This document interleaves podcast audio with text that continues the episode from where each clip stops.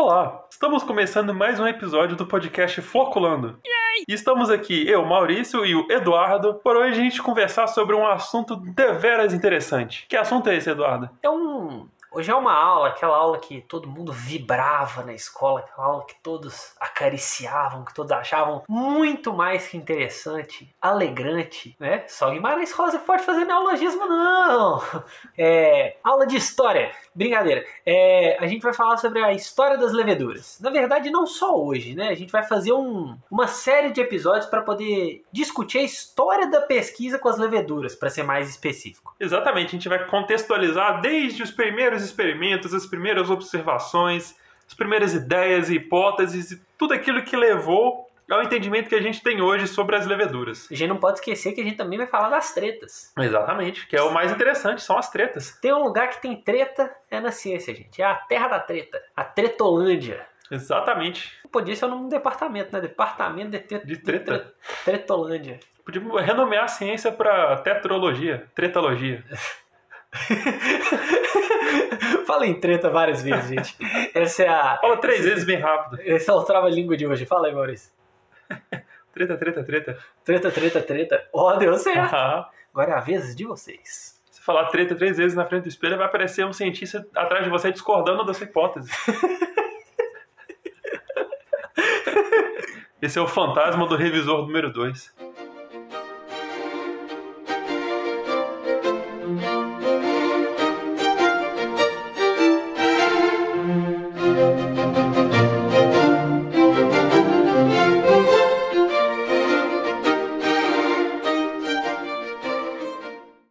Maurício, a gente vai tirar essas informações para poder fazer esse belíssimo episódio da História com a Pesquisa de Leveduras.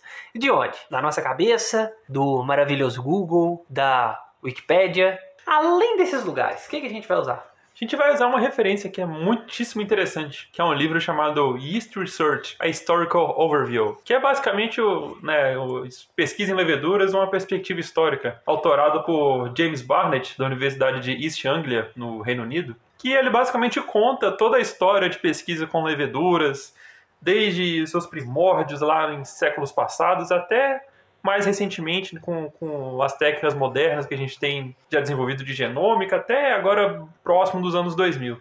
É, a gente vai deixar né, na descrição do, do- dos episódios referentes a essa série é, o link para vocês darem uma conferida no livro, para vocês poderem é, entender o que, que a gente está usando como base para poder discutir esses aspectos. É claro que a gente não vai se limitar a isso, mas vai servir como uma boa fundamentação, porque ele segue uma ordem cronológica relativamente sequencial mas é, sem perder a- as abordagens em certos períodos chaves. Né? Então, o episódio de hoje, para a gente poder começar do começo, a gente não vai começar da Grécia Antiga, né? até porque Grécia Antiga não é começo para nada a não ser a civilização ocidental. É, a gente também não vai falar de períodos que a gente pode dizer assim, pré-estudos formais com ciência, vamos dizer assim, pode ser? É, acho que faz sentido. É, a gente não vai tratar de, por exemplo, produções de bebidas na antiguidade, não agora. A gente vai falar disso ainda no em futuro. outro momento. Em outro momento, um momento mais legal. A gente vai falar sobre como as leveduras foram reconhecidas na ciência, né, como elas surgiram como um, um objeto de estudo, como que elas interferem na ciência de diferentes formas, de um ponto de vista histórico. A gente já fala isso nos nossos outros episódios, né? Isso tudo a gente já, já discute Uhum. bastante, mas dessa vez a gente vai fazer uma série pensando nessa cronologia, né, na construção desse conhecimento com as leveduras. E hoje a gente vai falar de um período específico, né? Pode parecer pouco tempo, mas aconteceu bastante coisa. Que período que é esse, Maurício? Então, esse período ele se inicia no ano de 1789. Estudo que tentavam associar as causas da fermentação com o que era conhecido pela época, né? Então, é, nessa época a gente não tinha ainda tanto conhecimento sobre micro-organismos, né? na verdade, porque era uma ciência ainda muito nascente. É, a gente tem os, os trabalhos de Antoine van Leeuwenhoek já no século XVII, né? Na, por volta da década de 1670, mas ainda era coisa muito incipiente, né? Eles ainda tratavam dos animálculos, não tinha muito uma descrição formal dos micro-organismos em si, e nem eles como agentes catalisadores de reações químicas, né? E principalmente essas que são de interesse da indústria, de alimentação e, né, como a gente está tratando da fermentação. Então, ainda se tra... ah, era uma perspectiva que ainda pensava nisso muito como um fenômeno químico, né, a fermentação como algo puramente químico, uma reação química que podia ser descrita através das leis da química. Então, basicamente, o que a gente vai falar hoje gira muito em torno disso, de como que começa o estudo da fermentação do ponto de uma perspectiva unicamente química, né? Então, basicamente, as transformações daqueles compostos no mosto no, no produto em questão, no caso aí bem específico para o etanol. Depois a gente vai trazer essas primeiras perspectivas biológicas, né? Ou seja, o estudo da fermentação como um fenômeno biológico, como um fenômeno realizado por organismos vivos. Então, isso é, isso é um conceito muito interessante. E a gente vai fechar com a bela treta que a gente comentou, que é esse embate entre aqueles que acreditavam que a fermentação não era um fenômeno biológico versus aqueles que acreditavam que era um fenômeno biológico. E aí a gente vai ter um tanto um, um, certo ceticismo que ele é essencial à ciência, mas também a gente tem uma teimosia excessiva de se arraigar a conceitos que já não são mais tão bem aplicáveis. Então a gente vai, vai discutir também um pouquinho disso. os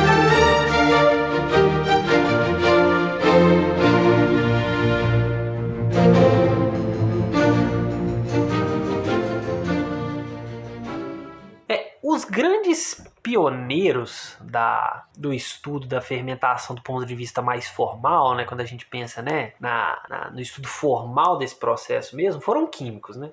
Então, se a gente pensar, igual o Maurício falou, né, que em 1670 a gente estava tendo ali a, o surgimento da microbiologia como ciência com o, o microscópio do Antoine van Leeuwenhoek, e aí, Maurício daqui a pouco vem com o alemão dele corrigir qualquer coisa que, que eu fale alemão. Isso vai acontecer muito hoje, porque a gente vai falar uma pancada de. Tá tudo certo, ele era, de, ele era holandês. De cientista alemão. A pronúncia é bem, bem, bem irmãzinha, né, cara?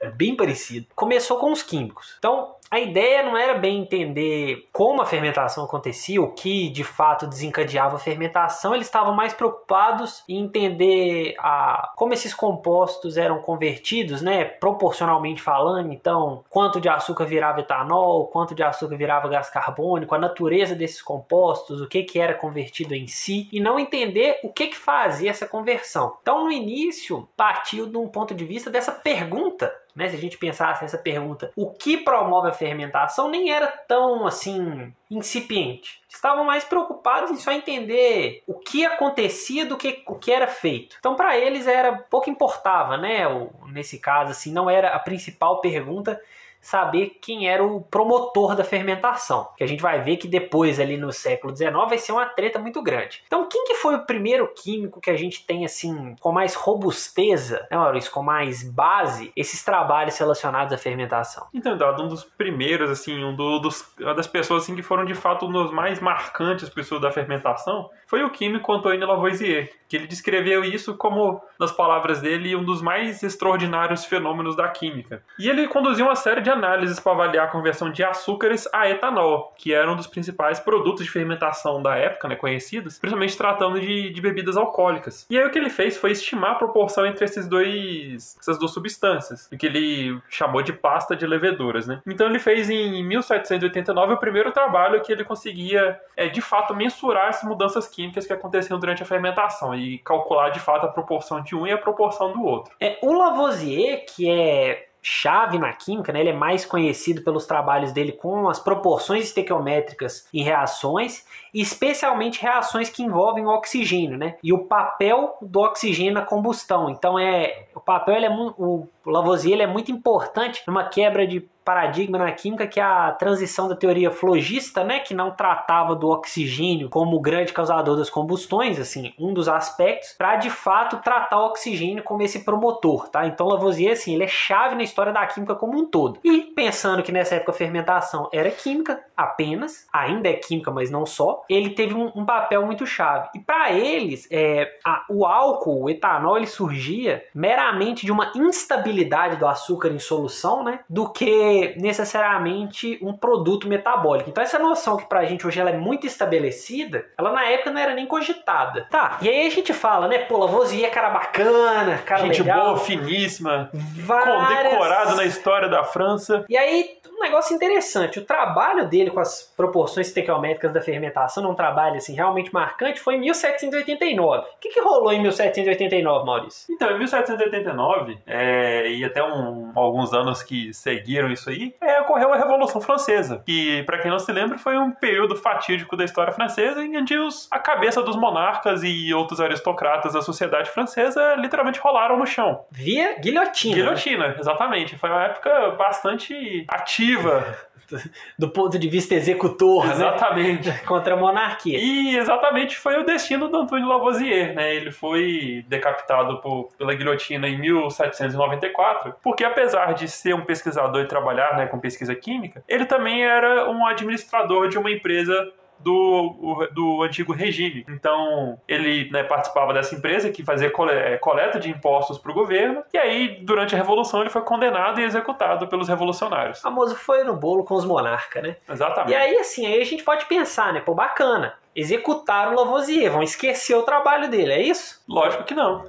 Então, assim, mesmo tendo executado o Lavoisier, é, o governo francês que ascendeu ao poder depois né, da, da, da guilhotinagem geral da monarquia, eles investiram ainda muito no trabalho baseado nas descobertas de Lavoisier. Por quê? Só pra gente ter uma ideia, assim, na época, em 1794, que foi quando a cabeça do Lavoisier rolou, o vinho e o brandy, que é, que é o brandy, você vê muito em filme, né, o pessoal tomando um brandy, que parece um whisky, né, porque também é é, envelhecido em barris de carvalho, que é um destilado, de forma bem grosseira, assim, um destilado do vinho, né? Você fermenta a uva e destila. Ele é muito importante para a economia francesa. Em 1823, a França possuía quase 2 milhões de hectares só para plantar uva para fazer vinho e brandy. Dava Então- muito vinho isso aí, Maurício? Dá muito vinho. Pra você ter ideia, isso aí é matéria-prima pra você fermentar aí por uma eternidade. É, para ser mais exato, aproximadamente 35 milhões de hectolitros de vinho. Hectolitro é 100 litros de vinho, então assim, é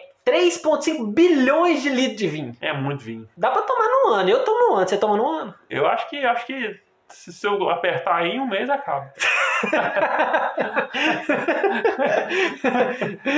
Ai, ai. E aí, assim, é, brincadeiras à parte. Não vai colocar meu nome no, no- na lista dos alcoólicos anônimos, tá, gente? Por favor. Porque eu não bebo sozinho, eu não sou anônimo, então. É, tá aí, né? A gente não é anônimo, né? Exatamente. A, a gente caiu na net. Somos figuras públicas. É, A gente já era, né? Se jogar, inclusive, no portal da transparência do nosso nome, o pessoal sabe exatamente quanto que o governo paga pra gente. Exatamente. É, apesar da gente não constituir vínculo trabalhício. Isso aí fica, inclusive, aí registrado a nossa indignação quanto à nossa situação trabalhista aí, porque é de fato inexistente, né? Você acha que a pesquisa científica no Brasil tá a par da precarização do trabalho? Não tem nenhum trabalho no Brasil que tá fora da precarização do trabalho. Exatamente. Existe é tema para um outro episódio.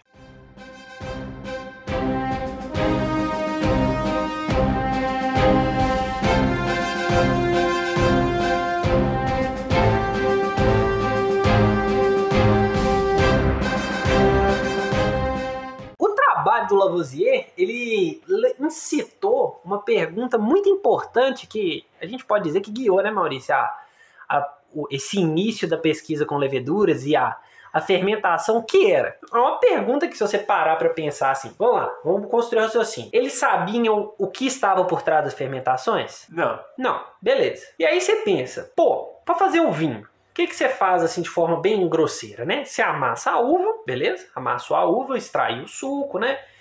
E coloca num recipiente para fermentar. Tudo bem. Sucesso. Você não precisa adicionar, em teoria, nada além disso, beleza? Hoje a gente adiciona, mas na época não adicionava. Então, que, que você imagina? Que o que está por trás da fermentação tem uma origem vegetal. Faz sentido. Ok? Faz sentido. Mas aí se você usa outros materiais de origem vegetal, vamos pegar, por exemplo, aí um triturado de folhas, tá? Você não faz vinho com triturado de folhas. Se você jogar um triturado de folhas num, num, sei lá, numa solução de água com açúcar, você não vai tirar dali, por exemplo, uma solução com etanol depois, beleza? Em teoria isso não acontece. Outra coisa, se qualquer coisa, vamos pôr assim, um material vivo pode ser usado para fermentar, teoria, você também usar um tecido animal funcionaria, né? Você, assim, você tá pegando a hipótese mais global, né? Faz sentido também. Faz sentido também. Bom, se você considerar que a fermentação para eles era um processo de deterioração, ou seja, era basicamente a instabilidade do açúcar se deteriorando em CO2 e etanol, coisas que comumente se deterioram na, de forma né, espontânea seriam passíveis de ser também fermentáveis. Então a gente pensa em carnes deteriorando, por exemplo. Aí o governo francês fez uma pergunta simples. Qual foi a pergunta que o governo francês fez, pessoal? Então, ele perguntou quais são as características que vão distinguir substâncias animais e vegetais daquelas que atuam com fermentos e que de fato geram fermentação. Ou seja, o que está por trás dessa pergunta? Exatamente. Que diabos está fazendo a fermentação acontecer? É basicamente isso qual é o agente responsável pela fermentação? E a gente pode entender que nessa pergunta, como ele está explicitamente questionando né, substâncias animais ou vegetais, ele já está partindo de um pressuposto biótico por trás da fermentação. Exatamente. Isso é um aspecto muito importante, né? Então, é, já tem, a gente já pode pensar que essa pergunta que foi feita em 1803, né, pelo Instituto da França, né, através do governo francês, ia premiar com um quilo de ouro quem conseguisse responder essa pergunta. Que eu acho que 99% dos nossos ouvintes hoje têm capacidade de responder essa pergunta. Com certeza. A gente não vai dar um quilo de ouro, que vale mais do que dinheiro. Porque, assim. né? Mas eles queriam saber. E tudo bem, né? Eu acho que assim, soltar essa pergunta só por soltar, talvez não gerasse tanto clamor público, né? Porque fermentação já acontecia, certo? Hum, certo. A gente falou aqui, já tinha 35 milhões de hectolitros de vinho. Então tudo bem. Então o problema deles não era fazer a fermentação, a fermentação acontecia. Ou tinha algum problema com a fermentação, Maurício? O que, que, pode acontecer, por exemplo, quando você faz um vinho sem entender muito bem o que está acontecendo ali? Sem entender qual que é o agente por trás daquele produto? Você já deixou seu vinho aberto na geladeira? Já, ele vira vinagre. Interessante. Você sabe por que, que ele vira vinagre? Por que ele vira vinagre? A gente tem duas coisas que podem fazer ele virar vinagre de fato. A gente tem a oxidação puramente química, então o etanol entra em contato com o oxigênio e sem ação biológica vira ácido acético, então vinagre. Ou o que é mais comum e muito frequente, especialmente numa produção por fermentação natural, igual é a produção de vinho, ainda hoje na maior parte do mundo, por ações de bactérias acéticas, ou seja, bactérias que têm essa capacidade de converter muito bem esse álcool em ácido acético durante a fermentação do vinho. Então, além disso, essa pergunta também estava por trás do seguinte fato: o que, que a gente quer que esteja presente na fermentação para produzir etanol e o que, que a gente não quer que esteja presente, que é o que estraga o vinho, né? Que vinagra o vinho. Exatamente. Isso aí a gente vai responder no próximo episódio, porque isso são descobertas-chave de Pasteur na segunda metade do século XIX. Né? Fica aí o gostinho do próximo episódio. O gostinho do próximo episódio. E aí, a gente teve vários químicos da época tentando responder essa pergunta. Quem, quem que foi essa galera que tentou responder isso primeiro, Maurício? Teve em 1803 também, no mesmo ano que Instituto Francês lançou a premiação aí, né, lançou a disputa, que foi Louis Thenard, que ele também era colega de um outro químico também bastante renomado, que era o Joseph Gay Lussac, inclusive foi responsável por gerar aquele os grau Lussac, né, que é um, um tipo de medi, unidade de medida para misturas soluções químicas. É, todo, todo mundo já viu numa garrafa, gente, é o famoso grau GL dele. Exatamente, você vai comprar aquele álcool 70 para você esterilizar suas coisas, aí tá lá 70 GL, é o grau Gay Lussac. É, aparece também bebida, também tem. Também tem bebida uma coisa, exatamente. Que é a mesma coisa que porcentagem volume volume, né? Então uhum. 70 graus GL é 70% de álcool, que é o, acho que agora todo mundo tá acostumado, né, graças à pandemia, entender porcentagem de álcool ficou uma coisa assim. E aí, em 19, 1810, Gay Lussac propriamente dita, ele fez uma outra contribuição que ele utilizou um outro método de um outro cientista, o Nicholas Appert, que né, esse Nicholas Appert ele é especialista em preservação de alimentos. É, o, o Appert que ganhou um outro prêmio do Instituto Francês, que deu o nome ao primeiro tratamento térmico em alimentos enlatados, que é apertização, que é um, como se fosse uma pasteurização de enlatados, tá? Então, Napoleão era fanzaço dele, porque ele que permitiu grandes conquistas francesas, inclusive, para poder transportar alimentos. Exatamente. Então, esse pessoal tava conversando. Tava conversando, todo mundo ali já tava tendo aquele diálogo, aquele intercâmbio de ideias, então todo mundo conhecia os trabalhos de todo mundo inclusive a pertização, que depois levou à pasteurização, né? Então, um, um, os experimentos do Gay-Lussac, eles utilizaram esse conhecimento da pertização e da pasteurização. E aí, nos experimentos dele, o que, que ele fez? Ele pegou frascos selados de, de suco de uva e ferveu eles até a temperatura de, de ebulição da água. E aí ele deixou isso numa, nessa temperatura durante um tempo e ele deixou esse frasco parado durante um ano sem abrir. Então, só, só uma pontuação que que está por trás desse, desse experimento do, do Gay Lussac? Se a fermentação fosse um fenômeno apenas químico, vejamos, ou seja, não necessita de algo vivo para que aconteça, depois que você desse um tratamento térmico que mata o que está vivo naquele suco de uva, ele fermentaria da mesma forma, certo? Ou seja, aqueles açúcares que ainda estão presentes depois do tratamento térmico seriam convertidos em etanol basicamente por essa instabilidade do açúcar, que era o status quo, o senso comum da época. Exatamente. Beleza? O que, aconteceu com o Gay-Lussac depois que ele fez isso? Então, não aconteceu nada, porque depois de um ano o frasco de suco de uva continuou do mesmo jeito, né? Ele não, não fermentou.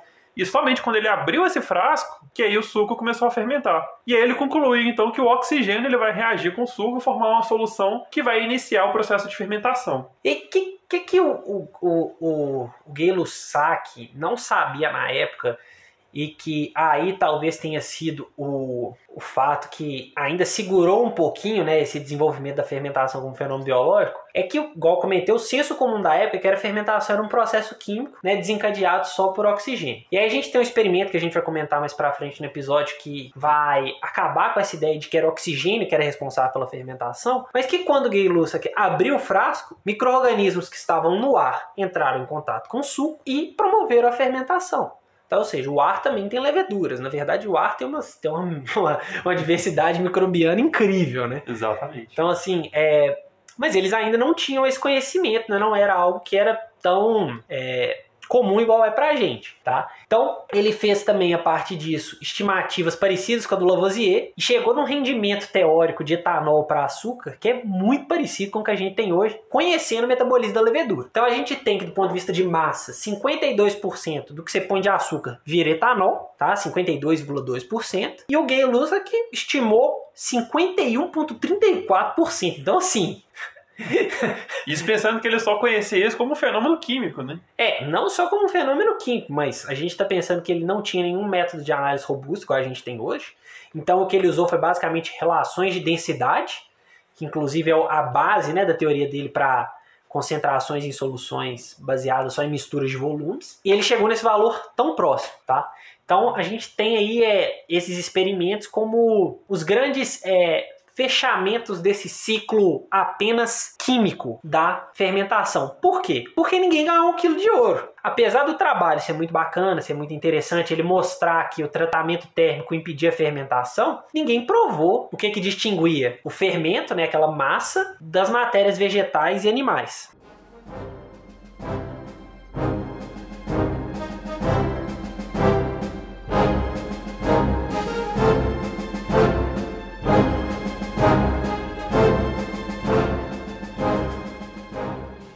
A gente já tem, depois desses estudos químicos, uma certa guinada para o lado biológico das coisas. Quando a gente começa a ter a participação efetiva de biólogos para ajudar a entender o fenômeno da fermentação. E aí o livro ele traz assim vários pioneiros na, na pesquisa, dentre eles o primeiro, né, que ele destaca em 1825, que é Jean-Jacques Collin, que ele confirmou a presença de um depósito que é formado no final da fermentação, como se fosse uma, uma pasta, uma massa assim que fica no, no fundo do barril. É muito parecida se a gente parar a pensar com aquele fermento biológico, você já deve, a gente acha no supermercado, né? Que é como se fosse uma massinha que a gente mistura no pão ou em outros tipos de, de produtos fermentados para a gente poder ter o efeito da fermentação. É, parece muito também aquele negócio que o pessoal, muito comum na Austrália, que o pessoal passa em pão, que é... O Vegemite. É, parece muito um Vegemite também, assim, aspecto visual, né? O Vegemite é basicamente levedura é, morta. Exatamente. E como ficava no fundo do barril, né, no fundo do reator, que vamos, vamos chamar assim, ele assumiu então que o fermento ele realizava a fermentação na ausência do oxigênio. Tá? Então aí tem duas coisas importantes que o Colin já fez. Primeira coisa é, ele já está responsabilizando a fermentação para essa massa que sobrava no final, ou seja, que ela era, também era produzida durante a fermentação. Então ele fez duas coisas. Ele fala que essa massa é responsável pela fermentação e também é um subproduto da fermentação, ou seja, ela também é produzida durante. Exato. O que está por trás disso que ele não falou ainda, mas outros pesquisadores falarão em breve? Que as leveduras crescem enquanto fermentam, beleza? Então, basicamente isso. E aí, em 1827, veio um cara com um nome assim, minimamente grande, lembra muito Dom Pedro, né? Quem, quem que é esse, esse garoto Foi aí? o Jean-Baptiste Henri Joseph de Mazière. Então, é o João Batista Henrique José, Demazier. Então, assim, é aquela coisa, né? Você tá na dúvida de qual nome você dá pro seu filho? Por que não botar todos que você pensou? exatamente, faz um nome mega, faz um megazord de nomes. Tenho certeza que seu filho, quando crescer, vai adorar isso. Vai ser sossegado na escola. É... O que, que o Demazier fazia, Maurício? Então, o Demazier ele era um botânico, né? Então ele basicamente estudava plantas. E era muito em voga nessa época o estudo de plantas em, em- com microscópio. Tanto que uma parcela significativa do que a gente tem de conhecimento hoje sobre a teoria celular e o que ajudou a afirmar essas ideias na época foi com plantas, né? Então, o Demazier, o que ele teve de ideia, né, a contribuição dele no estudo da fermentação, foi pegar aquela massa de, de fermento, né, da, da produção de vinho, de cerveja, e colocar no microscópio, olhar, fazer desenhos e tentar entender o que, que tem ali. Então, ele analisou fermento de vinho e fermento de cerveja. Pro fermento da cerveja, ele observou um, um- que ele entendeu como um microorganismo que ele chamou de Mycoderma cerevisiae. Cerevisiae vem de cerveja, cerveja, que é do latim para cerveja, né? Não muda tanto da- das línguas neolatinas de hoje. E do vinho que ele olhou, ele chamou de Mycoderma vini. Vini também vem de latim do vinho. né? e muitos dos desenhos que ele publicou lembram bastante as células, né? Que, que a gente conhece hoje como as leveduras. É, uma coisa legal do, do trabalho dele, assim, é que ele não estava estudando a fermentação em si. Era bem um trabalho de, vamos colocar aí entre aspas, de botânica descritiva. Ele basicamente pegou aquela massa que acontecia na fermentação, desenhou e falou: tá aí, temos isso. Mas ele não correlacionou a presença daqueles organismos que ele viu no microscópio com a ação da fermentação. Então a gente tem dois trabalhos que tem quase tudo para ser chave. Então tem um que relaciona a massa com a fermentação, mas não sabe o que está na massa, não sabe se é vivo, se é, se não é, o que está acontecendo ali. E tem um outro que olha para a massa e fala: olha, nessa massa tem coisas vivas. Então a gente vê, a gente tem às vezes muito uma ideia, né, na ciência daquele momento eureka, aquele grande pensador que vai falar e vai falar assim: ah, acordei um dia e falei, pô, aquele borrão marrom que tem no, no, no fundo de um tanque, aquilo ali é organismo vivo, aquilo ali fermenta, aquilo ali é top. É aquilo ali que faz a, a, a uva virar vinho. Então, assim, a gente está pensando numa quebra de paradigma. A gente está tentando deixar uma ideia antiga, que era essa ideia de que a fermentação era um fenômeno basicamente químico, para ser um fenômeno biológico. A gente já tinha pessoas trabalhando essa ideia, mas a- o status quo da ciência na época ainda precisava de uma conjunção maior de trabalho se estabelecer e, de fato, virar aquele senso comum, digamos assim, da ciência. Então, isso exige não só um trabalho de uma pessoa, mas de toda uma comunidade científica e de uma persuasão para que aquilo de fato esteja acontecendo, né? E aí a gente vai ver que muita gente não aceitou isso no final, né? Daí Mas- que vem as tretas. Aí que vem as tretas. Mas a par das tretas, é, a gente vai ter aí três é, cientistas que são é, chaves para falar assim: levedura tá vivo. Então a gente vai pensar assim: basicamente o trabalho deles para fermentação, né, eles tinham várias outras ocupações, a gente vai comentar.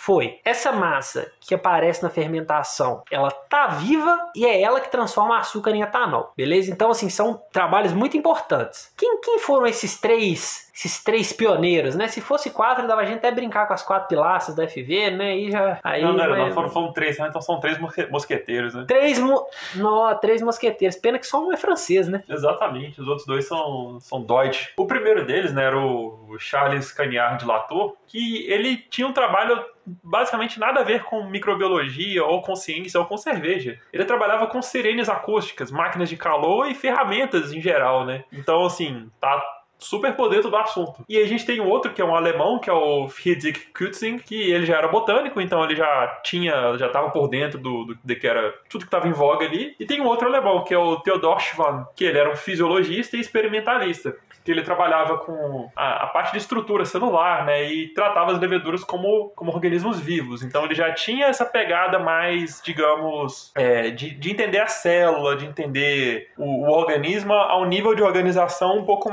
menor, assim, né, um pouco mais minucioso. É, o Chivan é um dos pais do, do conceito de célula em si, ele vai, ele vai passar a vida inteira advogando sobre os conceitos tanto de célula animal, vegetal, como nesse caso para eles ainda vegetal. A gente também vai, vai, contar um pouquinho dessa história de como que. Acho que a gente pode abrir esse parêntese agora. Na história da microbiologia em geral, até relativamente recentemente, os fungos eram vistos como um subclado de plantas, né? Exatamente, uma planta muito diferente. Uma planta diferentona, assim. É até tão diferente que não é planta, né?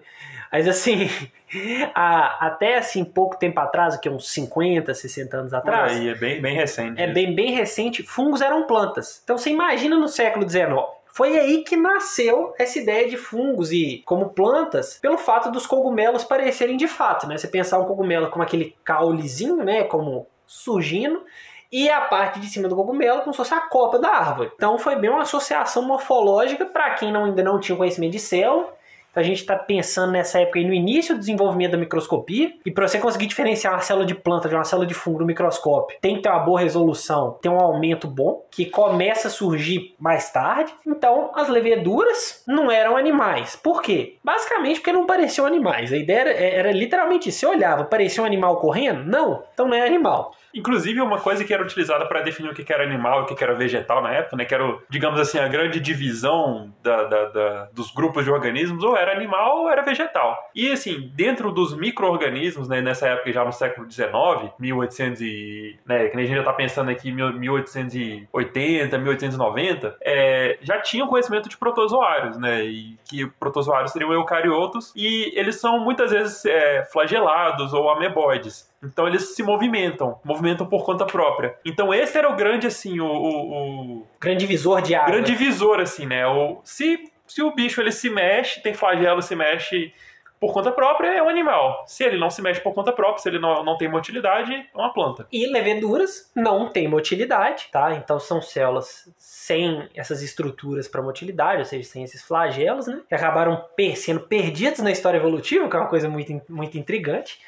Mas então eles olharam no microscópio, estava parado, julgaram que era uma planta. Tá? Apesar da gente saber hoje que não são plantas, aí está o cerne da ideia desses três grandes pesquisadores. Se era planta, estava vivo, tá? Então eles começam a conceitualizar essas coisas que eles viam no microscópio arredondadas, essas coisas que aparentemente pareciam apenas é, formações, é, aglomerados de substâncias, digamos assim como algo vivo que se reproduzia e a gente vai ver que alguns consideravam que eram responsáveis pela fermentação, tá? Então vamos olhar um pouquinho com mais calma para o trabalho de cada um desses três que eles são assim a base desse início para considerar leveduras vivo e responsáveis pela fermentação. Então, primeiro, o Caillard Latour que o Maurício falou, ele fez uma coisa muito parecida com o, com Jean Baptiste, né? Ele pegou aquela massa de células e decidiu olhar no microscópio. Só que o Latour, ele já tinha um microscópio com a capacidade de aumento de 500 vezes. Então, se a gente pensar nos microscópios que a gente usa rotineiramente hoje em dia, microscópio óptico simples, né? 400 vezes a gente já consegue ver a levedura bem. Mil vezes a gente já vê assim, maravilhosamente bem. A gente sabe distinguir bem uma célula de levedura de uma célula de não levedura. Então, 500 vezes está dentro dessa faixa, 400 mil vezes, então já é um aumento suficiente para ver. Não só o aumento, ou seja, quanto que a gente consegue aumentar uma coisa, a gente também tem um aumento na resolução, ou seja, essa distinção entre dois pontos. Então, não adianta você estar tá vendo uma coisa de perto, mas tá vendo um grande borrão de nada. Você tem que conseguir entender o que, que você está olhando de perto. E só esses avanços na microscopia que vão permitir né, essa construção da, do, dos micro-organismos e também das leveduras como organismos vivos de fato. E aí, uma coisa que o Latour fez foi descrever elas como organizadas né, e é, esse formato globular que a gente está acostumado, esse formato oval que a gente já já comentou algumas vezes. Ele estimou o tamanho das leveduras, então ele estimou, chutou, ele chutou não, né?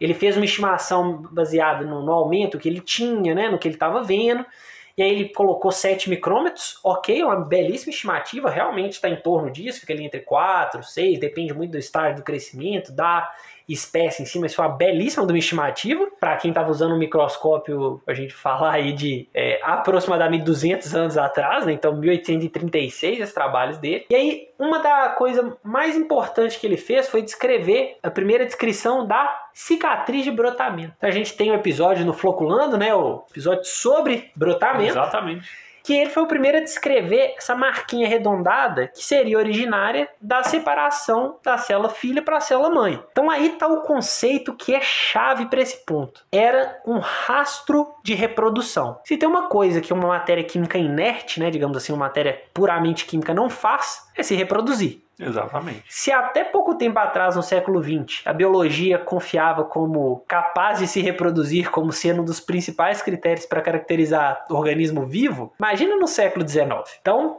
isso é um fator muito importante, tá? E aí ele determinou, assim, é, três pontos extremamente importantes, Maurício. O que, que ele falava para a gente, assim, já voltado para fermentação? Então, Canhão de Latour, ele, ele sumarizou os pontos em né, que as leveduras na cerveja geram uma, uma massa de corpos globulares pequenos e capazes de se reproduzir, ou seja, que nem você mencionou, estão de fato vivos, não é um amontoado de moléculas, não é um amontoado químico inerte, ele é de fato um organismo vivo, que esses corpos que ele observou fazem parte do reino vegetal, então ele já foi além ainda, né, já classificou como sendo uma planta, e afirmou ainda que são esses corpos que hidrolisam açúcar, porém apenas quando estão vivos. Tá. Então, ele tá linkando muita coisa que a gente viu para trás. Então, se a gente pensar lá no Gay-Lussac, né, no, no Tenard, temperatura matou. Então, ele tá falando aqui que a levedura só consegue hidrolisar açúcar quando tá vivo. Top. Ele tá falando que são organismos vivos, capazes de se reproduzir produzir. Então, se a gente pensar naquele primeiro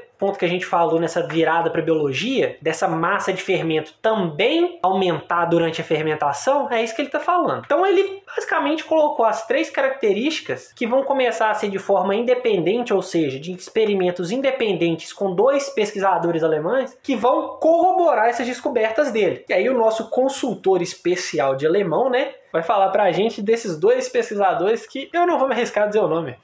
E aí o segundo pesquisador, que foi o Cutsy, ele utilizou microscópio com aumento de 420 vezes e ele foi responsável por fazer desenhos e descrições muito claras das leveduras. Então ele assim, conseguiu fazer desenhos que são muitíssimo precisos, que batem em todos os detalhes com o que a gente observa hoje na, na morfologia das leveduras. A gente vai colocar esses, esses desenhos no post nosso do Instagram, então para o pessoal poder... Exatamente, a gente vai colocar uns links também para vocês acessarem outros tipos de conteúdo. E nesse, nesse desenhos a gente consegue ver, já com os desenhos, diferentes espécies de leveduras. Exatamente, ele já pelo, consegue fazer essa distinção. Pela morfologia celular, pela presença ou não de filamentação. Então, um aspecto muito, muito interessante, muito interessante. O que mais que ele fez, Maurício? Outra coisa que também ele foi o primeiro a estimar o diâmetro da célula, em torno de 6 a 9 micrômetros. E outra coisa também que foi muito importante é que ele também sugeriu que outros tipos de fermentação pudessem ser causados por outros tipos de organismos. Né, a gente tem a fermentação lática, né, que gera ácido lático, fermentação acética, que deu ácido acético. E isso foi confirmado 25 anos depois por Louis Pasteur. E aí é que é aquilo, né? São os dois grupos de bactérias que são os principais deterioradores de, de bebidas, né? Que são as bactérias láticas. Então ninguém quer tomar uma cerveja ou um vinho com gosto de iogurte. Bom, cerveja. Ou tomar um vinho com gosto de vinagre.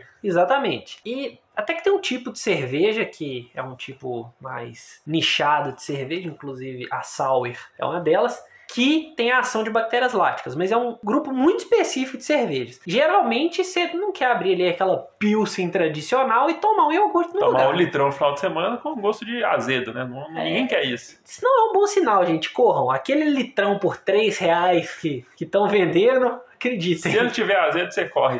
É. Isso foi um dos, um dos experimentos cernes do Pasteur, que a gente vai falar no próximo episódio, né? Que a gente vai discutir um pouco mais esse período e vai falar com profundidade dos experimentos do Pasteur. Então agora a gente vai deixar em, em stand-by esse ponto e vai passar pro terceiro e, assim, considerado aí o mais ilustre desses três pesquisadores, não só pela contribuição com leveduras, mas pela contribuição com a biologia celular e com a biologia como um todo, né? Que é o Schwann, que foi o Schwann que ele justamente auxiliou na refutação do conceito da geração espontânea. E a gente lembrar lá do experimento de Oparin e tudo mais, que fez o frasco do, de bico de cisne e tudo mais. E o Schwann foi um dos pesquisadores que participou da, né, da, desse processo todo de refutar a geração espontânea. Que também vai a gente também vai falar no próximo episódio do Pasteur. Exatamente, tudo isso tem a ver, tá tudo interligado. O que, que o Schwann fez? Ele pegou quatro frascos né, com, com caldo de cana misturado com levedura de cerveja, ele tampou e levou em água fervente por aproximadamente 10 minutos e deixou esfriar. O que, que ele fez? Pasteurizou os quatro frascos. Exatamente. Parecido com o tenar. Então, assim, aí depois, um quarto do volume dos frascos recebeu ar, sendo que em dois havia ar que havia passado por um tubo de vidro, aquecido ao rubro, né, que é um ar esterilizado, contendo ainda mais ou menos uns 20% de, de oxigênio. Então, se vocês lembrarem, quando eu falei aquele experimento do Gay-Lussac, que ele abriu o frasco, deixou o ar entrar, e como ele não esterilizou esse ar, ele não sabia se era um efeito do oxigênio na fermentação ou de algo vivo no ar, o Chivan foi dar essa resposta pra gente. Exatamente. Então ele usou aí até uma repetição, né? Então, dois frascos com ar esterilizado, ou seja, o que está entrando ali é oxigênio, né? Diluído nos outros componentes do ar, sem organismos vivos, e dois frascos com ar não esterilizado, ou seja, com possíveis micro-organismos que estavam presentes no ar, sendo expostos àqueles líquidos. O que, que o Chivan viu quando ele fez isso, Maurício? Então, o que ele viu foi o seguinte: logo depois, né, que ele fez essa, esse ar esterilizado, né, ele, os outros dois frascos, então, eles foram selados novamente e incubados por cerca de 4 a 6 semanas. Só que aí a fermentação ela começou nos frascos que não receberam ar é, é, esterilizado. E aí aconteceu uma coisa nos frascos ar esterilizado. Você sabe o quê? O quê? Nada.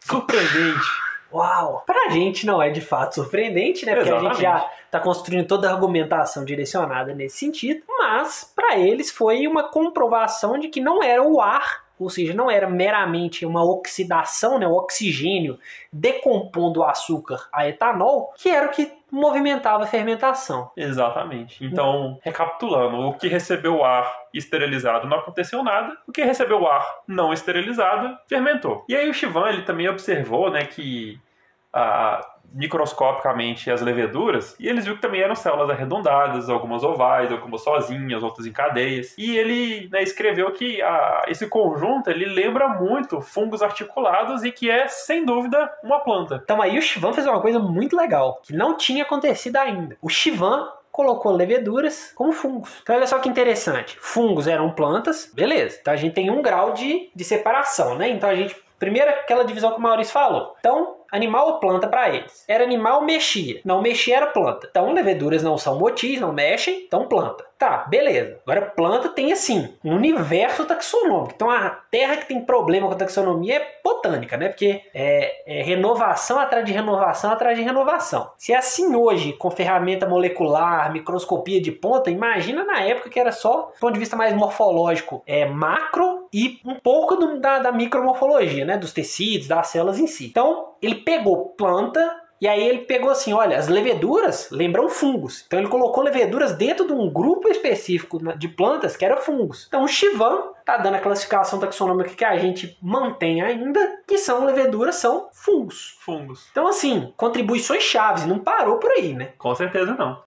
E além disso, uma coisa que o Schwann fez que foi muito interessante, porque ele pegou uma coisa que era não fermentada, então ele pegou um, um suco de uva fresco, que né, era basicamente suco de uva, não era fermentado. E aí, quando ele observou no microscópio, ele não observou nenhum tipo de corpo similar a leveduras, não tinha, não tinha fermento ali, né, porque era só o suco mesmo. Mas quando ele manteve isso a 25 graus, ele observou que leveduras surgiram. Né, e ele observou que essas leveduras elas se multiplicavam, ou seja, cresciam, e também observou formação de bolhas de CO2. Então, várias horas depois, depois de que ele observou esse, é, esse crescimento, essa formação de CO2, que ele de fato concluiu né, que o gás carbônico ele primeiro vai se desenvolver na água e depois ele vai sair a, na forma de gás. E ele concluiu também né, que as leveduras elas vão se crescer por, por brotamento, né, o tipo de divisão e aquelas cicatrizes eram de fato cicatrizes a partir que, que, que é, de fato mostravam que era um organismo que tinha saído dali, né, então reprodução, que confirmava também que era um ser vivo. Confirmou também que era o açúcar que era o seu alimento e que o etanol que era excretado, né, que era o produto da fermentação e que graças a ele que faz as bebidas alcoólicas serem alcoólicas e também que várias substâncias nitrogenadas eram requeridas para o crescimento desse organismo. É um ponto muito legal. Qual que foi a, jogada dele? O que, que foi o pulo do gato? Ninguém tinha basicamente pegado o suco de uva ao longo do tempo e olhado no microscópio. Ele, em vez de olhar só aquele final, aquela massa de células, ou só olhar o vinho em si, falou assim: poxa, vamos mostrar ao longo do tempo. Então é um, um, um desenho experimental simples, né? Basicamente sair de olhar num ponto fixo do tempo para olhar ao longo do tempo, que ele conseguiu fazer essa correlação. Bom, no suco de uva não fermentado não tem leveduras em grande quantidade, né? A gente tem um pouquinho, mas elas ainda não cresceram. Exatamente. Quando termina de fermentar, ou seja, quando a fermentação começa e ela começa a surgir as bolhas de gás, né, que são também um produto da fermentação, também aumenta a quantidade de leveduras ali. A gente começa a visualizar bem no microscópio esses glóbulos. Então, as leveduras estão crescendo. O que, que acontece até do ponto de vista sensorial? Se você pegar aquilo ali e tomar, o doçor sai, ou seja, está reduzindo o açúcar. O álcool aparece, do ponto de vista de cheiro, de gosto também, ele não precisava nem de uma análise química muito robusta para fazer essa, só esse pensamento global. Só dá uma golada que ele já sentia. Então, basicamente, ele olhou ao longo do tempo e falou: tá surgindo levedura, eu tô vendo elas crescendo, eu tô vendo elas aparecendo. Eu tô vendo aquela cicatriz de brotamento, eu tô vendo o açúcar diminuir e o etanol aparecer. É uma correlação assim. Inquestionável. É uma correlação muito forte. Inequívoca. E revolucionária. Como diria... E o mais importante de tudo, correta. Essa é a, a, a, braveza que o autor da, da referência que a gente está usando usou para cunhar né, as descobertas do Chivan. E o legal do Chivan é o seguinte: ele não estava baseado só no trabalho dele, ele estava baseado nos outros trabalhos do que a gente comentou nessa era mais biológica da, da fermentação, né, nesse início ali do 1820, né? E ele basicamente corroborou tudo, ainda fez essa análise temporal. Então a gente tem pesquisadores diferentes, independentes, fazendo experimentos é, separados, chegando a conclusões similares. Então até esse ponto a gente pode falar que a fermentação estava sendo bem estabelecida como um fenômeno não só químico, mas também biológico.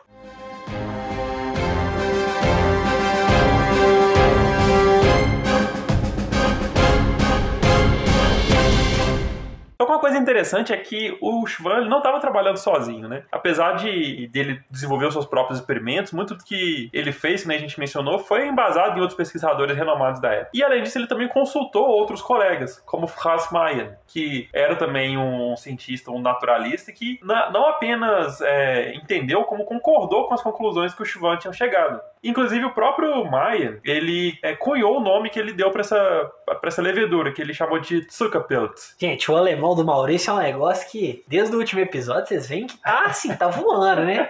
Ele vai chegar lá em Potsdam já, ó, todo no. Já, já. Todo no Deutsch. Exatamente, pré-Deutsch. E o que quer dizer Zuckerpilz? Zuckerpilz é uma junção de duas palavras, que é Zucker, que é açúcar, e Pilz, que é cogumelo. Então, Zuckerpilz é cogumelo de açúcar. E aí, se a gente traduzir isso pro latim, que é né, a língua corrente para poder dar nomes a organismos, a gente tem um nome que já foi dito aqui e é muito famoso, que é Saccharomyces. Que nada mais é do que sacaro, não à toa sacarose chama sacarose, né? Que é para açúcar ou coisas adocicadas, né, digamos assim, e myces, que vem do grego mucos, que é cogumelo. Então, Saccharomyces é basicamente um grego latinizado que é uma tradução de Zuckerpelts que é cogumelo do açúcar. Cogumelo do açúcar. Todas as duas palavras significam a mesma coisa. E aí ele ainda mais classificou três espécies dentro de Saccharomyces, baseado né, naquele trabalho que chamou de Mycoderma cerevisiae e Mycoderma vini. Então ele basicamente chamou de Saccharomyces cerevisiae, Saccharomyces vini e ainda introduziu mais uma espécie que seria Saccharomyces pomorum, né? Exatamente. E ele considerava essas espécies que ele identificou como fungos por causa do crescimento deles a partir das extremidades, que era diferente das plantas. E ele também considerava as leveduras responsáveis pela fermentação, porque a fermentação estava constantemente associada à propagação das leveduras e ela falhava quando essas leveduras eram destruídas pelo calor. Ou seja, mais um mais uma tudo exatamente falando de inativar com calor no fermento. Aí Exatamente, só dava certo, só fermentava o trem na hora que tinha levedura. E aí não bastasse todo, toda essa confirmação, todo esse, essa, esse endosso de ideias, a gente ainda tem outros três pioneiros é, que também repetiram muitos experimentos desses e também fizeram confirmações independentes. Quem são eles, Eduardo? A gente tem o Kevin, e o Turpin, que aí já são dois franceses que um pouco depois, né, assim, em torno de 10, 15 anos depois dos trabalhos, né, do, do Mayen, do Schwann,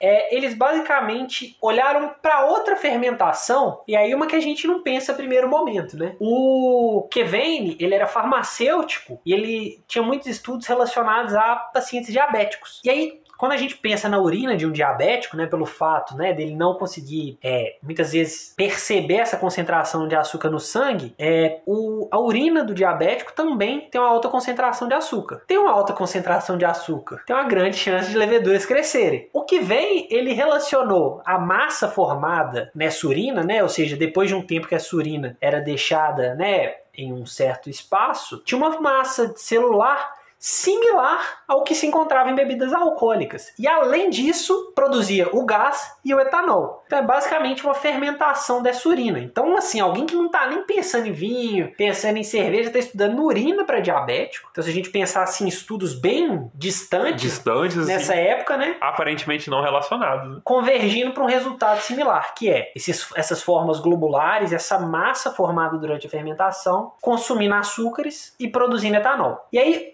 um outro pesquisador, o Keket, nomeou essas células similares a leveduras, que eram presentes na urina, como torula diabética, tá? Então, torula também era um nome muito comum para dar para esses organismos. Inclusive, a gente tem um clado de leveduras hoje, que é a torula aspora, permanece ainda um pouco desse, dessa estrutura nominal taxonômica, tá? Aí, pensando né, nesse, no, nos dois franceses, o que vem é, afirmou que era esse depósito de leveduras que provocava a fermentação dos açúcares. E aí ele voltou mais uma vez e estudou esses fenômenos de vinhos e de cervejas. Então, uma ideia que a gente tem quando a gente pensa em história da microbiologia, história da fermentação, é o quê? Quem é o primeiro pesquisador que te vem à mente, Maurício? Na história da microbiologia? É, da fermentação. Pastor? Pasteur. Então, o que, que você acha? Que o Pasteur acordou um belo dia, falou assim, pô, cerveja, vou lhe olhar, vinho, vou lhe olhar. Apesar do Pasteur ter sido de fato muito pioneiro e ter feito descobertas muito importantes, ter formalizado muitos conceitos que ainda estavam em disputa na época, estudar vinho, estudar cerveja, estudar massa celular nesses, nesses produtos não era nem de perto uma novidade. Então a gente tem toda uma construção, né, todo um, um arcabouço de trabalhos paralelos, trabalhos similares, do conhecimento sendo construído para o Pasteur poder dar esse chute pro gol, né? dar essa rematada, né? daquele ali, ó, formalizar esses conceitos e de fato serem aceitos. Para ele correr, os outros tiveram que andar, né? o silêncio será mantido na edição exatamente para forçar meu posicionamento a respeito dessa frase motivacional. É, e o então a gente tem um fator muito interessante que é uma coisa que acaba ficando é, mascarada, né? Acaba ficando subjacente à história da microbiologia. É esse papel de entender que o Pasteur, assim como ninguém, saiu do nada, né? Então ele não tirou do nada o que ele estava trabalhando, o que ele estava pensando, tá? Então, apesar dele ter sido muito revolucionário, dele ter sido muito importante, ele não inventou tudo que ele estava trabalhando, tá? Então essa é uma ideia que a gente muitas vezes tem na história da ciência, esses marcos de grandes gênios que têm grandes sacadas que são grandes é, pensadores e que fazem tudo porque eles são aquele tem aquele a mais, né? Aquele toquinho de genialidade, aquele aspecto intrínseco que é mágico e tal. Não é bem assim, né? Exatamente. É, o, não, é, não é nem de perto só um, um tiro de genialidade. Também tem o que a gente vê com mais frequência na ciência. Logicamente que, essa... que às vezes pode até ser, né? Ele pode, sim, de fato, ser um gênio, né? Ele ter chegado a conclusões, assim, fantásticas, mas nada que, que ele né, é, desenvolveu, trabalhou, foi totalmente dele, né? Ele cons conseguiu aproveitar do conhecimento que já existia na época, diálogo com outros cientistas que avançaram a área antes dele. Então, assim, é, ele ruminou em cima do que existia e, a, a, e acrescentou a sua contribuição. E aí é o que a gente parte dessa ideia, né? A gente está falando isso para a gente tentar sair um pouco dessa dessa ideia individualizada, dessa ideia de ciência individual feita por uma pessoa só, por um pesquisador só, por alguém que é simplesmente gênio por ser gênio, aquilo ali acontece, sai do nada, para uma ideia de ciência coletiva, de ciência como comunidade, né, que a gente sofre muito hoje com essa falta de ideia de coletividade, né, de comunidade. Exatamente. A gente tem perdido muito isso e a ciência, infelizmente, também é também sofre com essa, com essa ideia de que poucas pessoas especiais são responsáveis por grandes coisas e por todas essas coisas que a gente é, tem como, como base do conhecimento. O que é uma inverdade, né? uma, uma grande falácia. Né? A gente pode pensar assim.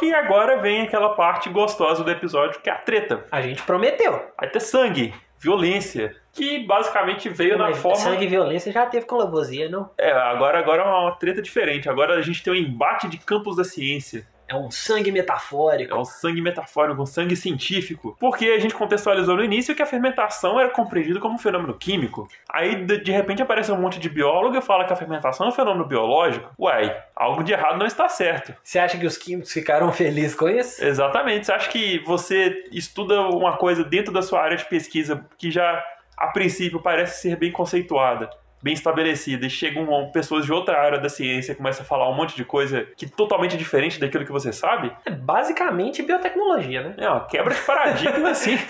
que as pessoas, os químicos, não ficaram felizes, né? Assim, tanto não ficaram felizes que rejeitaram isso completamente. E aí, advogando para os químicos, é, a química tinha acabado de sair de um, de um paradigma antigo e entrado numa nova fase pós-Lavoisier. Então, assim, a química estava se estabelecendo muito mais forte nessa época, tá? Então, os químicos também estavam meio sendo protetivos, né? Então, estavam sendo conservadores do ponto de vista mais cru do sentido dessa palavra, né? Tentando conservar aquela base que eles haviam estabelecido. E estavam também defendendo uma nova área da química, que era a química orgânica. Então, a gente também está vendo o nascimento da química orgânica. Então, você tem ciências nascentes, né, ciências não necessariamente que começaram ali, mas estavam ficando mais robustas nesse período, que é a microbiologia e a química orgânica, entre aspas, brigando por um mesmo fenômeno que era a fermentação. Hoje em dia a gente se abraça, we are the world, we are the Todo children. mundo se ama, todo mundo se entendeu, fez as pazes. É, e a gente estuda hoje pela ótica, né, de várias ciências, né? A fermentação, a biotecnologia, são coisas muito interdisciplinares, né? Que, que bebem de várias e várias e várias e várias ciências diferentes. E é uma das coisas mais prazerosas de estudar esses conceitos. Olha só, num programa histórico que a gente está fazendo aqui, a gente já falou sobre química, sobre microbiologia, sobre história é, status quo, né, com a Revolução Francesa. Então, a gente está linkando assim vários aspectos que devem ser considerados quando a gente faz ciência. A gente falou de epistemologia, né? Então, é, é uma interdisciplinaridade realmente é, vigorosa, né? Que realmente inspira a gente. Mas, nessa época, a gente ainda tem um, um sangue positivista na veia, né? Um, um aspecto muito bruto da ciência, digamos assim, que era o status quo da ciência, né? Exatamente. Aquela refutabilidade das coisas ainda não era uma coisa bem, bem, bem pensada. Assim. As coisas, o pessoal pensava nas coisas de uma forma muito absoluta, aquilo é verdade, pronto, inquestionável. Mas a gente né, viu, conforme evidências foram sendo desenvolvidas e trazidas à tona, que não era bem exatamente assim como a banda tocava. E aí a gente tem, né, então, em 1839, três figuras importantes que eles expuseram uma visão contrária a essa natureza biológica, biótica, né, do, da fermentação e das leveduras. A gente tem o Willer, o von Leibig e o Berzelius. Pô, Posso ler como eu leria agora? Pode ler. Só para o pessoal ter uma ideia, é o Voller, o von Leibig, von Leibig tudo bem, e o Berzelius. Agora o Voller, para como é que é o nome certo? Willer. Wöhler. É, realmente, a gente É precisa... porque aquele O com dois pontinhos em cima, sei lá, ele... Uh, Ah, pra mim o trema caiu na última reforma ortográfica, rapaz. tá, brincadeiras à parte com o nome de mais três alemães no, no programa. É, O que, que eles fizeram, Maurício? Qual, qual foi a treta, afinal Então, de contas? eles defendiam né, que o agente que produz a fermentação é de fato ar, que a ação do ar no suco das plantas que contém açúcar que vai gerar fermentação, que a decomposição desse açúcar é devido à instabilidade transferida pelo fermento, ou seja, não é o, o- o fermento em si um carreador de atividade, mas ele vai causar uma instabilidade que vai fazer o açúcar se decompor. Então, assim, se a gente pensar, são coisas bem assim, intangíveis, né? Exatamente. É, a instabilidade no fermento transmitida para a instabilidade no açúcar, que permite que o ar decomponha o açúcar em etanol e ácido acético. E aí, por mais que seja um positivismo muito forte, eles estavam falhando aí na famosa navalha de Ockham, né? Exatamente. A gente pode ver isso como uma, uma justificativa muito mais complexa para um fenômeno que já parecia ser explicável de uma forma muito mais simples. E um outro problema é que eles identificaram as leveduras como sendo um corpo em decomposição com moléculas em movimento. Ou seja, como se era uma coisa que simplesmente estava ali estragando, né? Uma coisa que estava se decompondo. E que, por coincidência, tinham moléculas em movimento. Então, assim, né? A ordem de causalidade das coisas, o- a, que eles estavam identificando ali estava bastante invertida, né? Estava bastante é, diferente do que os biólogos anteriores propuseram. Eu vou fazer mais uma defesa para eles. Hoje, quando a gente pensa no conceito de célula, né, no, no conceito de né, organismo celular, a gente pensa também do ponto de vista físico-químico, termodinâmico, como de fato um sistema semi-aberto né, que de fato tem moléculas em movimento ali dentro. Então a gente tem que tomar cuidado para não confundir isso. Aqui eles não estão falando com esse entendo, né, com essa ideia de célula, de um, uma membrana que circunda diferentes moléculas, que de fato catalisam reações.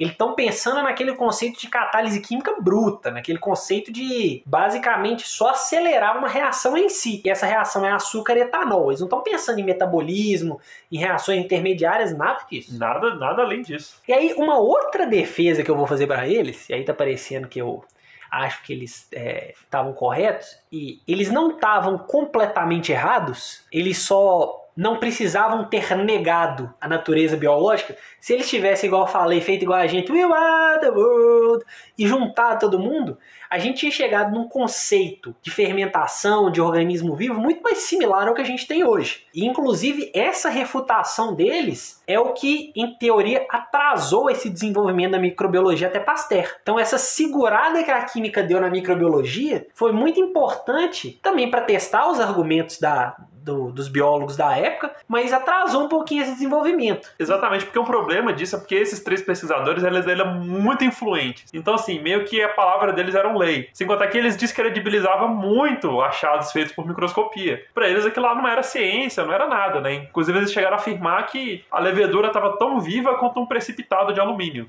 É, e aí, mais uma advocacia para eles é que a microscopia em si é uma coisa abstrata. Eu acho que até hoje muita gente ainda tem essa dificuldade de é, crer em coisas que a gente não consegue ver a olho nu. Então tem muito disso, sabe? A gente não reconhecer aquilo que a gente não consegue ver e tocar sem auxílio de equipamento, digamos assim, tá? Então, isso é um preconceito que a microbiologia, eu acho que em menor medida, mas ainda sofre hoje, ainda, ainda passa por isso. E eles também tinham um aspecto muito interessante, é que a microscopia, apesar de ter desenvolvido muito, ela ainda era algo, entre aspas, rudimentar, digamos assim. Ainda não era igual a gente pensa com microscópio, com a qualidade de imagem top, que a gente tira foto e consegue olhar com clareza os limites celulares.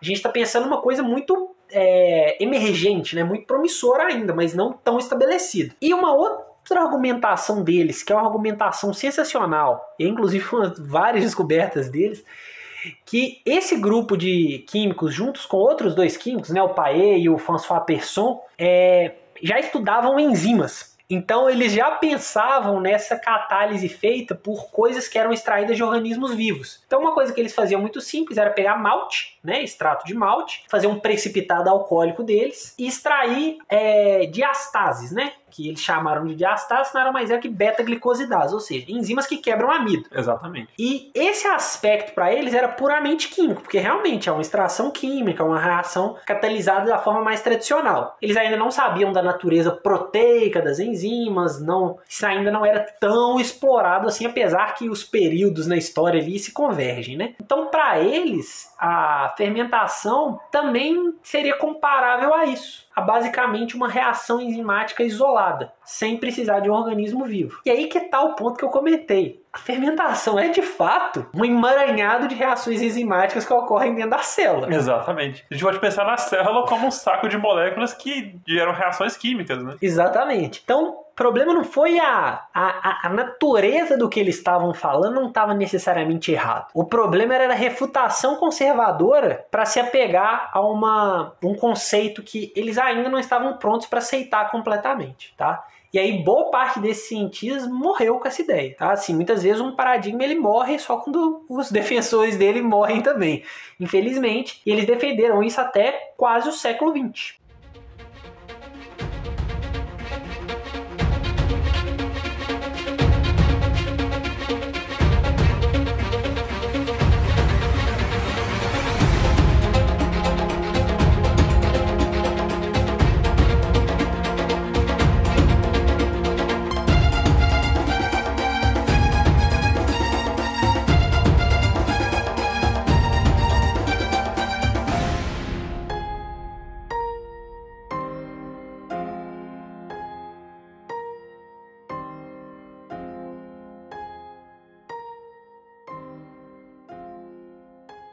Que apesar desses cientistas eles ainda se prenderem muito nesses né, conceitos da fermentação como fenômeno físico-químico, né, como von Leibig e os outros pesquisadores colocaram, né, é, foi a partir do, dos trabalhos de Luiz Pasteur com as bebidas alcoólicas que aqueles achados que a gente mencionou do Cagnard de Latour, do Cutzing e do Schwann, que começaram de fato a ser bem aceitos, bem explorados e de fato é, é, fizeram parte daquele corpo de conhecimento que levou a Pasteur a trazer as grandes descobertas que ele, que ele teve para o campo da microbiologia. Esse é o ponto. Quando Pasteur chegou, foi aquilo que eu falei falei, ele faltou só dar aquela ajeitada para cimentar de fato a fermentação como um fenômeno biológico é. e para começar a entender o que, era fisiologia de leveduras. Pastor, ele já chegou, já estava na área, era só tocar pro gol. Exatamente. E aí ele não só tocou pro gol, como ele criou um gol diferente, ele abriu a rede, criou outro esporte aí que é o bacana do Pasté e a gente vai falar mais disso no nosso próximo episódio. Seria o Pastor, então, o fundador do rugby? Eu prefiro do futebol americano, mas aí fica a critério, né?